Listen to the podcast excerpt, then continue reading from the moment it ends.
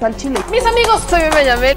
Bienvenidos a su chile favorito. Aquí las noticias o te enchilan o te dejan picado. Hay temas, vacunas, Sinovac, así que llévele, llévele, llévele, llévele y ayúdeme usted si tiene preguntas. Vamos aquí a quien nos está ayudando con su pregunta para que se la respondamos sobre asuntos relacionados con salud pública. Y el señor productor dice, ahí vas, ahora yo. Pues sí, señor productor, usted se quedó dormido, tengo evidencia que lo confirma, tengo evidencia fotográfica que no la voy a pasar porque, no, pobrecito, tampoco lo voy a quemar así. Un beso, señor productor que United States. Doctor Frisbee, muy buenas noches, ¿cómo está? Muy bien, meme. No, pues yo ayer que no me hablaron, no me felicitaste en mi cumpleaños el 8. Luego no me hablan ayer para el programa. Me dijo Mariana, ¿sabes qué? Yo creo que ya no te quieren. Pues no. No, ¿qué pasó, Doc? Yo soy muy mala para el tema de los cumpleaños. Yo soy muy mala. Soy pésima, pero yo ahorita digo, aunque sea tarde, pero seguro. Igual, igual me dice Mariana que es mala para los cumpleaños, pero ya me dio la lista de lo que quiere para el suyo. Es que pues, una, una es olvidadiza, pero no tonta. Oiga, Doc, vamos a entrarle. Eh, veía hace ratito que, más bien, sí, hace ratito, un tuit que le retuiteaba al doctor Mauricio Rodríguez sobre el desabasto de las vacunas. Creo que es un tema que ha generado cierta polémica con relación a la estrategia de vacunación. Y ya dejemos de México, creo que de todo el mundo. Entonces, usted ponía, a esto me refiero con el tema de desabasto de las vacunas. Le voy a compartir, de hecho, la pantalla para que lo, lo podamos ir viendo. Creo que es importante que hagamos un poquito de énfasis por acá. ¿Qué pasa con el desabasto de las vacunas? ¿Qué tan preocupante es eh, ya a estas alturas, ¿no? cuando ya tenemos incluso vacunas que pueden ser eh, comercializadas? Exactamente. Si se fijan ahí, la palabra clave en ese tuit de doctor Mauricio Rodríguez es otras, porque no está hablando de las vacunas COVID.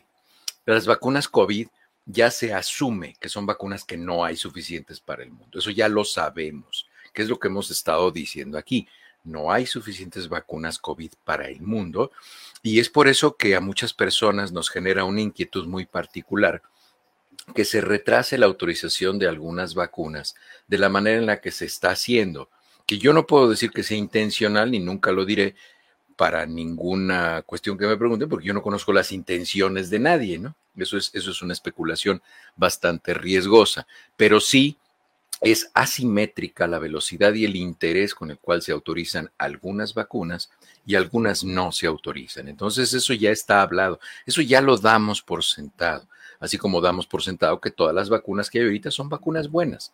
Si no las autoriza el gobierno de los Estados Unidos o la Organización de Salud de Europa, la EMA o la FDA, eso no significa que las vacunas son buenas o malas, ¿no? Entonces, eh, o sea, si sale el presidente de Estados Unidos diciendo que los, las personas en México son bad hombres y criminales y todo eso, pues eso no significa que lo somos, ¿no? Pues es igual lo mismo con las vacunas. Son declaraciones políticas, no son declaraciones de salud pública, ¿no? Y aquí de lo que está hablando, si se fijan, la primera vacuna que pone es la vacuna del virus del papiloma humano. La primera donde tú pusiste la flecha, bueno, ahí está hablando de la de la, inmunización y la insuficiencia de vacunas. La segunda es la, la vacuna del virus del papiloma humano. Y justamente la vacuna, fíjate, la, la vacuna del virus del papiloma humano es una de las pocas que es una vacuna esterilizante. Es decir, no le permite a la persona que se infecte, que es un argumento que utilizan mucho los antivacunas y dicen, pues es que la gente si se vacuna igual se infecta. Pues sí, eso pasa con la mayoría de las vacunas. Solamente tres vacunas son vacunas esterilizantes que no permiten que una persona se infecte. Es que muy pocos se enferman y muy pocos se mueren. Pues sí, igual de polio, igual de sarampión, igual de rubiola, pero eso no significa que no vamos a dejar de vacunar porque muy pocos se enferman y muy pocos se mueren. O sea, utilizan esos criterios de la reducción al absurdo, es decir, todo o nada, y eso no es válido en salud pública, ¿no? Este, la segunda línea que pone justamente es la del sarampión, que es otra vacuna esterilizante. ¿Y por qué son particularmente preocupantes esas dos? Porque esas dos de no aplicarse se asocian a muy alta mortalidad, la primera asociada con cáncer cervicouterino y la segunda con mortalidad infantil, que son dos, de esos dos, cáncer por, eh, muerte por cáncer cervicouterino y muerte por menores de, por sarampión, son dos indicadores de salud pública que nos hablan de un pobre sistema de salud pública y una desigualdad, una inequidad en los servicios de salud pública y principalmente los países que tienen estas escaseces son los países pobres, ¿no? Que es justamente pues lo que fueron a hablar el presidente a la, a la ONU, que es cierto pues, pero este, pero es un problema muy difícil de arreglar porque esto es algo que se ha venido Mira, la cuestión económica es algo que se ha venido haciendo ingeniería de lo que está pasando desde hace muchos años. Por cierto, les recomiendo, no sé si viste el tuit que puse de Pablo Gómez. Pablo Gómez. Pablo es un individuo que ha escrito mucho de la corrupción, la ingeniería de la corrupción, y tiene un libro ahí que él escribió, y justamente lo escribió durante el sexenio de Salinas de Gortari, y él dijo cómo estaban construyendo la ingeniería de la corrupción dentro del gobierno. O sea, lo que está sucediendo ahorita, él lo, es lo previno hace muchos años. Es decir, mucha gente se sorprende, creen que es, una que es una posición política la de Pablo Gómez, pero necesitan no conocerlo. Pablo Gómez es un tipo que ha escrito mucho de la corrupción gubernamental y justamente es lo que hace la unidad de investigación financiera. Ellos no se meten en las cosas que se mete Hacienda, no, ellos se meten en el dinero chueco justamente la que, el que vienen sobrecitos y el que se reparten cuates para no declarar cuando cruzas una frontera. Entonces, pues bueno, pues por ahí viene la cosa, ¿no? Ahora, doctor, con el tema de las vacunas particularmente, eh, ¿influyó de alguna manera el que hoy tuviéramos la prisa por sacar las vacunas de COVID con que exista desabasto con otras vacunas o eso no es determinante? No, ya había una crisis de vacunas, había una crisis de producción de medicamentos justamente por una guerra económica empezaron los, los países, muchos países, empezaron a voltear a ver opciones más económicas, entre ellas China e India. Y porque, bueno, pues porque los medicamentos, mira, de la atención médica, de un seguro de gastos médicos, fíjate que hay un sistema de atención médica que es muy bueno porque mide mucho lo que hace y en qué se gasta el dinero a nivel no gubernamental. Y ese es el sistema de atención médico de los bancos. Hay un ah, sistema que se llama Vitamédica. Vitamédica es el que le da, no sé si le hayan cambiado el nombre, pero yo participaba en ese, sistema, es el que le da atención médica a los empleados de Banamex, que ahora se llama Citibank. Y eh, ellos aseguran a sus empleados. Y Vitamédica, un doctor que era el director que subió mucho el sistema, el doctor Federico Gerso, que murió ya desafortunadamente, un hematólogo muy bueno.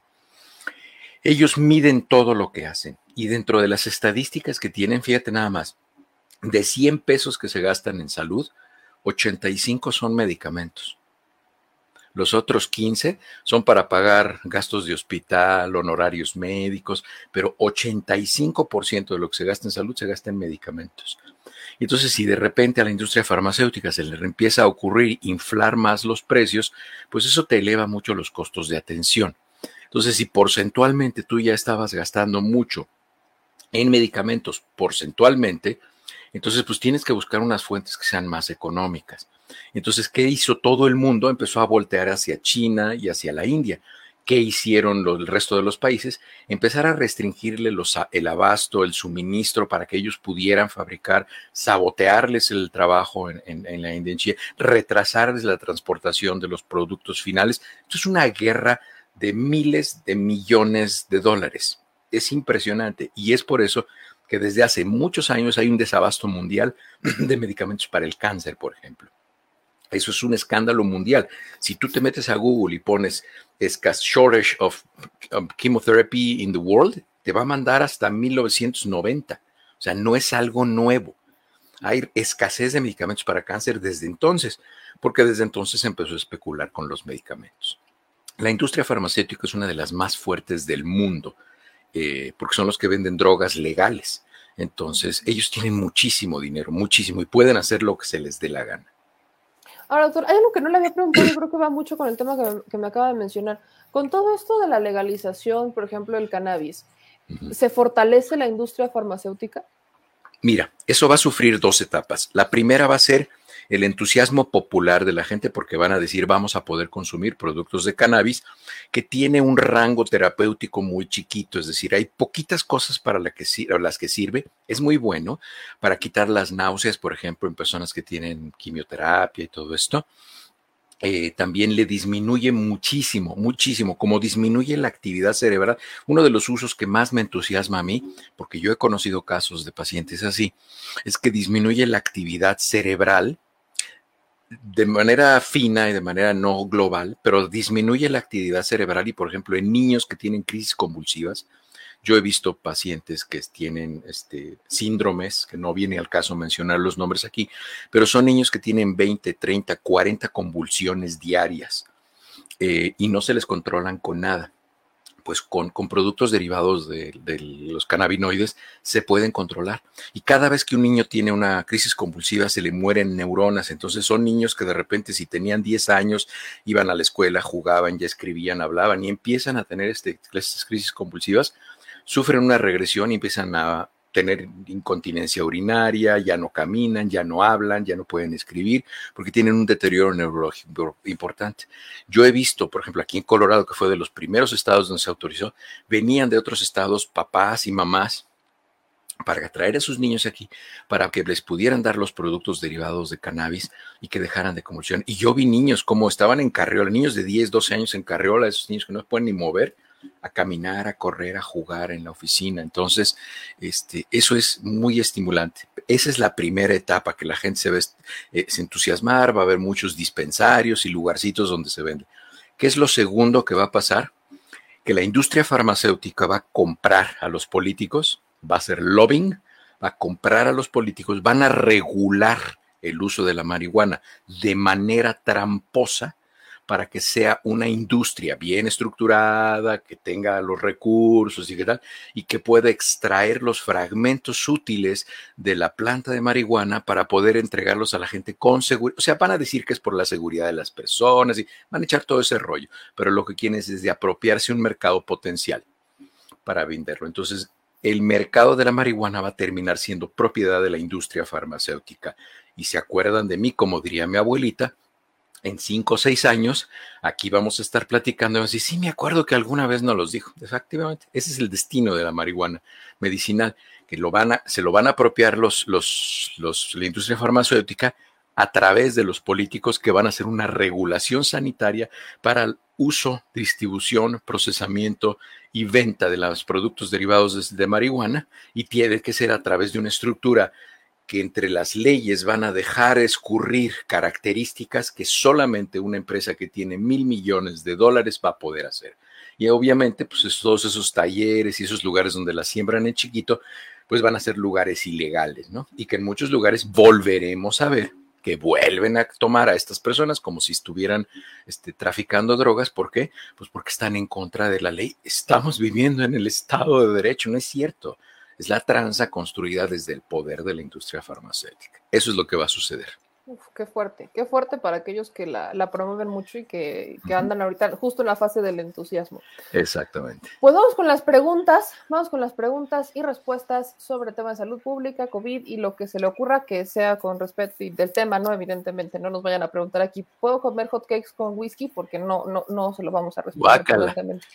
Nos dice Itzi, feliz cumpleaños, Doc. Pregunta, al principio de la pandemia se recomendaba bañarse al regresar de la calle por si el virus se pegaba a la ropa. ¿Sigue siendo recomendable? Bañarse sí. El virus ya sabemos que no se pega a la ropa y no pueden contagiar de esa manera, pero bañarse siempre es una muy sana costumbre. Margarita dice, mi hijo tiene rinitis, ¿es susceptible a ser vacunado? La rinitis es la inflamación de la mucosa nasal y ahorita es una época muy alta en frecuencia, en presentación de casos de rinitis estacional. La rinitis de otoño es muy frecuente. La rinitis es alérgica, es por los pólenes y esto que se sueltan en el otoño. Y sí, claro, la rinitis debe tener tratamiento. Vean a su médico. Hay medicamentos muy buenos para combatir la rinitis. Si tienen la oportunidad de un tratamiento inmunológico con vacunas para lo que son alérgicos, sería lo ideal. Es caro, pero es lo ideal. Pero si no, tomen un tratamiento sintomático para la rinitis, pero no tiene nada que ver con la vacunación. Claudia Mesa nos hace pregunta y creo que está pendiente. Dicen que ahora con el tema del invierno viene otra ola de COVID, hablando de una cuarta ola y con otra variante Delta Plus. ¿Qué, sabe usted de las nuevas olas? Mira, ya no sé si ya lo platicamos aquí o en el otro programa con, con Blanca y Carlos. Recuerden, las pandemias se espera que tengan cuatro o cinco picos y la altura y la severidad de los casos va a estar relacionado, particularmente en el caso de COVID-19, en qué porcentaje de la población decide vacunarse. Por ejemplo, hoy en la mañana salió la noticia, o ayer en la tarde salió la noticia, de que Francia ya está en la quinta ola de esta pandemia. Pues, claro, están ahí porque ellos pasó primero por allá. Y ahí tienen el 12 o 14% de la población todavía sin vacunar. Tienen alrededor casi 7 millones de personas. Francia tiene 65, 67 millones de habitantes. Entonces, eh, tienen todavía como 7 millones de personas que no se han vacunado por diversas razones. Hay vacunas en Francia y, este, y eso hace que, pues bueno, siga habiendo cierta cantidad de casos. Y ahorita tenemos tres, no me acuerdo si son tres o cuatro este, subgrupos o subtipos de la variante Delta que tenemos el día de hoy en el ambiente, en México, particularmente en México, y este, y pues bueno, tenemos que estar al pendiente de cuáles son los tipos. Eso se está, se está tipificando. No sé si sigas la página de del Instituto de Virología de México. Estoy buscando aquí. Eh, eh, ah, porque publicaron una gráfica muy interesante de los diferentes tipos de variante delta que hay. Entonces, bueno, esto de los, esto de los, de los picos y las elevaciones que vamos a presentar, ya lo habíamos dicho, esperábamos tener cinco. Ahora, yo lo que les recomendaría en México es que se vacunen en cuanto puedan y se vacunen también de influenza. Y recuerden el tiempo que tienen que esperar entre la vacuna de influenza y la vacuna de, de COVID son tres minutos en lo que les vacunan de un hombre y luego se pasan al otro. No necesitan esperar más. Nos pregunta aquí, Beth, el tema de las terceras dosis, que para quién es recomendable la tercera dosis, en qué casos, si si siquiera es recomendable. La dosis de refuerzo, recuerden, eh, eh, recuerden que eso es, es, recomendado en personas que tienen casos de inmunosupresión, que su sistema inmunológico no está lo suficientemente robusto y que se puede escapar ahí la posibilidad de que su respuesta a la vacuna, recuerden, que su respuesta a la vacuna no sea completa. No es que la vacuna no sea buena, no es que la vacuna, este, se me bajó ya el efecto de la vacuna porque le dio el sol. No, no es por eso, no es por, porque la vacuna es china, porque no, no es por eso. Los refuerzos que se dan es porque las personas pueden tener una respuesta inmunológica restringida o incompleta, pero no tiene nada que ver, nada que ver con las vacunas. Ahora, puse un tuit, no sé si lo viste, meme, que se están dando cuenta que en algunas personas la respuesta inmunológica después de haberse vacunado con vacunas RNA mensajero como Pfizer y Moderna, está disminuyendo su, este, su eficacia, su efectividad, en realidad con el paso del tiempo en algunas personas. No sabemos exactamente cuáles son los factores que están llevando a que esto suceda, pero el destino final, y eso sí se los, se los digo desde ahorita, el destino final de esto va a ser muy probablemente, muy probablemente lo que yo ya les había dicho aquí, la utilización de combinaciones de vacunas, es decir, que se combinen las vacunas, eh, eso es probablemente lo que va a resultar al final, ¿no? Que se van a, se van a empezar a utilizar combinaciones de vacunas y dentro de eso, bueno, pues va a resultar en una de esas, hasta burlón les puse el Twitter, en una de esas va a resultar que este Pfizer le va a mandar una orden de compra a Cancino o a Sinovac para que le manden, o a, Sputnik para que le manden vacuna. Para no, hombre, sería el, colmo de la ironía para grabarlo y guardar el tweet. ¿Te acuerdas de mí? Ahí le mandé al productor la foto de las variantes Delta en México en este momento y les voy a recomendar esa página, el Consorcio Mexicano de, Vigilancia Genómica, ese es justamente la, el, te digo el cuál es el arroba, es arroba CO, C mayúscula, O minúscula, B mayúscula, I minúscula, gen, G mayúscula, EN y luego MEX, COVID Genmex. Es el Consorcio Mexicano de Vigilancia Genómica. Y es muy importante esa página porque allí van a empezar a ver este, cómo van identificando cuáles son las variantes que se van presentando y los subtipos dentro de las variantes.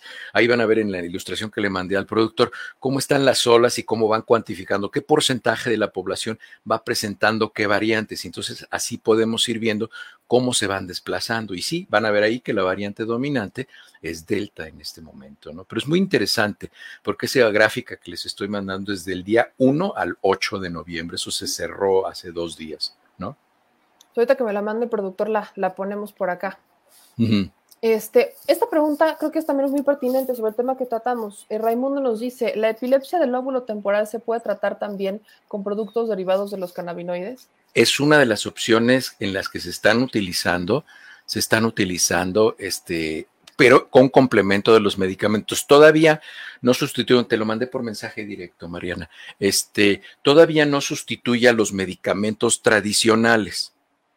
Eh, pero eh, sí se está utilizando como una opción y lo va a desplazar. Y justamente lo puede desplazar porque el rango de efectos secundarios que puede llegar a tener marihuana para, bueno, los productos derivados de marihuana para, para medicamentos neurológicos es muy poco el efecto secundario. Y los medicamentos neurológicos que hay actualmente sí causan una cantidad de efectos secundarios muy importantes. Incluso hay unos que que causan anemia, depresión de la médula ósea, en fin, una serie de, cuestiones. Sí son buenos medicamentos neurológicos, pero tienen un abanico de efectos secundarios muy importante, cosa que no sucede con los productos derivados de cannabis. Eh, Betsabel nos dice, si tuve COVID casi me entubaron, por suerte mi cuerpo reaccionó favorablemente, ¿es recomendable vacunarse con la dosis de COVID Sputnik B? 15 días antes de contagiarme del virus me había vacunado con la primera dosis. Sí, claro, y recuerda, particularmente con Sputnik, es la única vacuna, y esto ya también lo hemos dicho aquí, la vacuna de Sputnik es la única en la cual el frasquito 1 es diferente al frasquito 2. El frasquito 1 es con adenovirus 26 y el segundo es con adenovirus 5, que se utiliza como transportador del virus SARS-CoV-2, bueno, de la fracción del virus SARS-CoV-2, de la parte infecciosa del infectante de la proteína S, que se utiliza para inducir la respuesta inmunológica. Aquí nos dice Dacorsit, eh, doctor, ¿qué tan efectivo es el péptido cerebrolicin para el tratamiento de isquemias? Se la están poniendo a mi pareja después de un ACV aparentemente como efecto secundario de haber sufrido COVID. Muy bien. Eh, voy a tratar de explicarle a la gente, porque obviamente pues, él está muy versado en lo que está poniendo ahí. Un ACV es un accidente vascular cerebral. Los accidentes que ya no se llaman así, se llaman, ya se clasifican como EBC, como enfermedad vascular cerebral. Ya no se utiliza la palabra accidente, se utiliza enfermedad. Es un EBC, enfermedad vascular cerebral, y estos pueden ser de dos tipos. Puede ser trombótico o puede ser hemorrágico tromboembólico o hemorrágico. ¿Esto qué significa? Que se tape una arteria y le deje de llegar sangre a una parte del cerebro o que se rompa una arteria por un aneurisma, en fin, por cualquier razón, y sangre una parte y, cause una hemorragia en una parte del cerebro y se forme un coágulo y se destruya potencialmente una zona, la función de una zona del cerebro. Es una enfermedad vascular cerebral y hay diferentes tratamientos. Isquemia, ¿qué quiere decir? Una isquemia significa que a un tejido, a una parte del cuerpo no le llega sangre, eso es isquemia. Entonces, hay diferentes opciones y entonces, bueno, pues hay algunas veces que se utilizan péptidos como esto, que es un péptido. Un péptido es la unión de muchos aminoácidos que no llega a tener 20 péptidos, es decir, 20 proteínas. Entonces, un polipéptido sin llegar a ser una proteína, para que sea proteína necesita tener por lo menos 20, este, 20 proteínas. Para que, para que llegue a ser un, este, una proteína necesita tener 20 aminoácidos. Ok, y me preguntan también por la vacuna de Merkel. De Merkel, este, debe ser de Merck, Sharp and Dome. Este, no creo que sea de Merkel, es de Merck Sharp and Dome y ese es más bien el medicamento. Merck Sharp and Dome tiene un medicamento, no tiene una vacuna. No yo digo, no conozco, no sé que Angela Merkel tenga una vacuna, no, no, sé a qué se refiere. Yo conozco que Merck Sharp and Dome está... Dice que sí, que sí es esa. Es esa, ok. Sí es el medicamento de Merck y el medicamento de Merck es el medicamento antiviral eh, que es el, hoy se me fue el nombre aquí, Mivir, acá con Mivir, es un medicamento antiviral, creo que ya lo platicamos aquí la vez pasada, es un medicamento que se tiene que aplicar en pacientes que tienen COVID leve o moderado y un factor de riesgo para COVID severo, es decir, hipertensión, obesidad, tabaquismo, en fin, cualquier comorbilidad que tengan un COVID leve, moderado, con una comorbilidad o factor de riesgo que pueda llevar al paciente a un COVID grave y el problema que hay es como el que hay con muchos antivirales, que es que el medicamento tiene que ser aplicado durante los primeros cinco días de que el paciente inició con los síntomas y casi siempre las personas buscan atención una semana o diez días después de que pensaron con los síntomas y en ese momento ya no tienen ninguna indicación el medicamento. En ese momento lo que se puede utilizar, que es lo más así de avanzada, son los anticuerpos monoclonales que se están utilizando para el tratamiento de, COVID. Valentina nos manda un superchat de 5 dólares y dice que qué tan cierto es que Pfizer, la vacuna de Pfizer, produce infertilidad. Esa, ese fue un rumor eh, fundamentado en una falsedad de hace ya, híjole, eso ya quedó desterrado. Lo que hace mucho no es cierto, la respuesta es que no es cierto. Lo que sí produce infertilidad en algunos pacientes e impotencia es COVID, pero ninguna vacuna produce eso. COVID sí lo produce. Y en esa pregunta, Gabriela GB nos dice, doctor, he visto varias noticias que dicen que si estás vacunado con la Sputnik B, las dos dosis, si te contagias, ya no eres contagioso. Si eso es verdad, si es que eso llega a ser posible. Hubo un estudio que dijo eso, Gabriela, te felicito por andar leyendo este, fuentes confiables de información. Esa fue una noticia que salió y la bloquearon muy rápido y te voy a decir por qué. Si alguna de las vacunas que están en el mercado ahorita llegara a tener por lo menos el nivel de esterilizante parcial, es decir, que fuera una vacuna que no permitiera que el virus se reprodujera de ninguna forma y esas personas no fueran contagiosas para los demás, esa sería sin duda la mejor vacuna.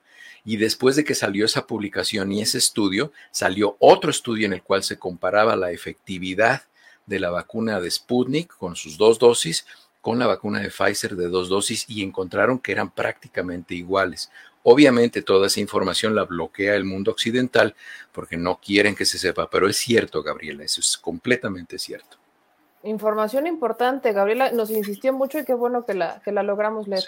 Y aquí está la tablita, ya el productor me la mandó para que podamos explicarla y ahora sí, Ahí está la tablita. Ahí, está. perfecto. Ya están viendo, está hasta dividido por regiones. Es una chulada. Ahí están viendo y van a ver la parte de hasta arriba, la parte amarilla, la parte amarilla, la parte naranja y la parte marrón, así como el color del partido del presidente, así como tu pantalla, anaranjadita y marrón. Esas son las tres, los tres subtipos de la variante de la variante Delta. La de hasta arriba, la amarillita es la B16172 luego que es la, original, luego viene la AY20, que es la de Europa, ¿se acuerdan que me decían, es que ya nos va a llegar la de Reino Unido? Pues, ¿qué creen? Que ya llegó. Bueno, pues ahí está. ¿Y cuál ha sido el incremento de casos y el pico que ha habido en México? Pues la verdad es que no ha habido. No ha habido cambio significativo. Este, la verdad es que ahorita no hay algo alarmante. Eso el primero es en la región sur, luego vemos la región sureste arriba, luego abajo este, volvemos a verlos porque son las fechas. ¿De acuerdo?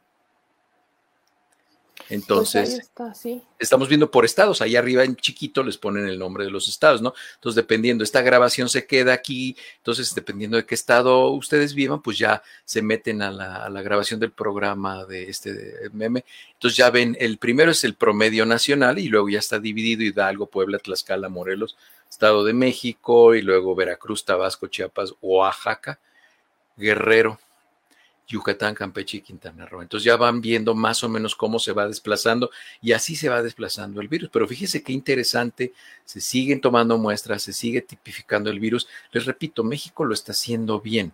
Lo que pasa es que como se están dando de patadas abajo de la mesa, este, no sacan esto, pero esto le deberían dar una muy buena difusión. Yo preferiría que esto fuera lo que sacaran en la mañanera, que siguieran poniendo información de salud y sacaran esto, ¿no? Sí hace falta todavía promover mucho esto. Pero claro. están nuestros espacios, Ingesu.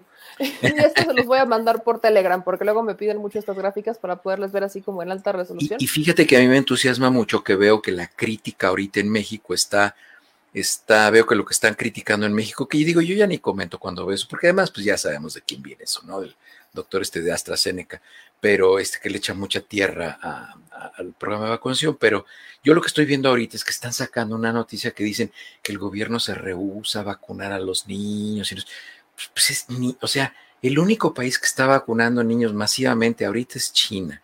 Aquí lo están intentando. Chile también lo está haciendo. Chile y China lo están haciendo ya hace un mes y medio, un mes con Sinovac. En China están vacunando niños de tres años en adelante. En Chile están vacunando niños de cinco años en adelante y, aquí estamos vacunando niños de 5 años en adelante.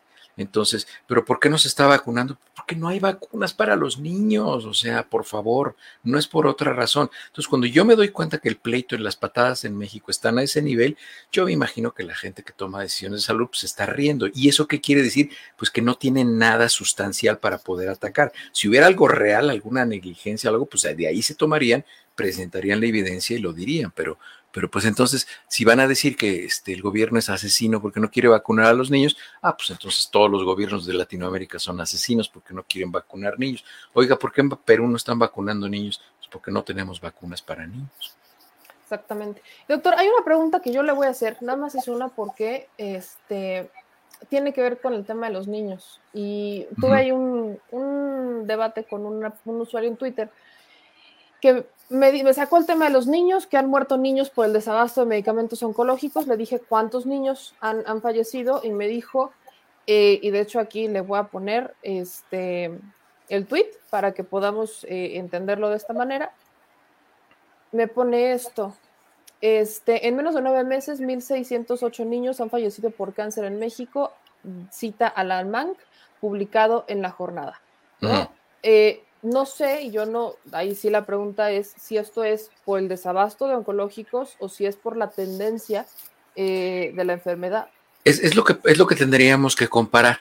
Fíjate que la manera de hacer el análisis, acuérdense, Acuérdense que por ahí hubo algunas personas que aventaban al principio de la pandemia números y querían impactar a la gente. Es que ya tenemos 287.422 casos más. Ajá. Y eso es un crecimiento de qué porcentaje, cuál es la incidencia, cuál es el índice por 100 mil o por 10 mil habitantes, porque así es como medimos en salud pública. Este número es mucho, o sea, que, que, que mueran 1.608 niños por cáncer en México es terrible. Ahora, ¿cuántos niños se mueren habitualmente por cáncer en México aún recibiendo tratamiento? Pues se mueren 1.598. Ah, eso significa que hay 16 muertes de niños que tendríamos que explicar. Entonces vamos a investigar por qué fueron. Y si alguna de esas es por falta de medicamentos oncológicos, por desabasto en un hospital, como tú lo hiciste hoy en la mañana con la mentira de los 100 dólares, vamos a denunciarlo todos pero denme la información y todos lo denunciamos. Pero eso de aventar una cifra es que han muerto 1608. Eso es culpa del doctor muerte. Eso es una manera muy vulgar y muy torpe de analizar los datos y de querer tener la razón y de torcer la realidad, ¿no? Yo estoy de acuerdo, sí, y yo aquí he denunciado tranzas en el sector salud. Lo, yo no tengo, a mí no me tiembla la voz, ni la mano, ni nada. Yo todo lo tengo firme todavía. Entonces, a mí denme información y yo lo denuncio. Como cuando le estaban diciendo, ¿no? El tema de las vacunas, de, que se había muerto un familiar de no sé quién porque le habían puesto una vacuna y preguntándonos, bueno, ¿dónde está? Pásame el contacto y... Échame la información y yo hago el análisis forénsico. Es más, te lo hago gratis. Yo cobro carón por eso, pero te lo hago gratis. Y lo sacamos a la luz pública. Ya no te vuelven, te bloquean o desaparece la cuenta o son de esas gentes, ¿cómo se llaman, mi amor? Esas personas que se rentan para decir burradas en, las redes sociales. Eh, Mariana es la que me enseña. Este, Troles, me dice. Ah, esa gente que los contratan para que pongan ese tipo de cosas y te enganches. Y yo he caído a veces en la trampa, pero pues ella es mi máster. Ella me dice, este, pues yo estoy, no estoy preparado para el mundo virtual, pero ella sí. Pero ahí va, ahí va, tiene buena asesora, doctor.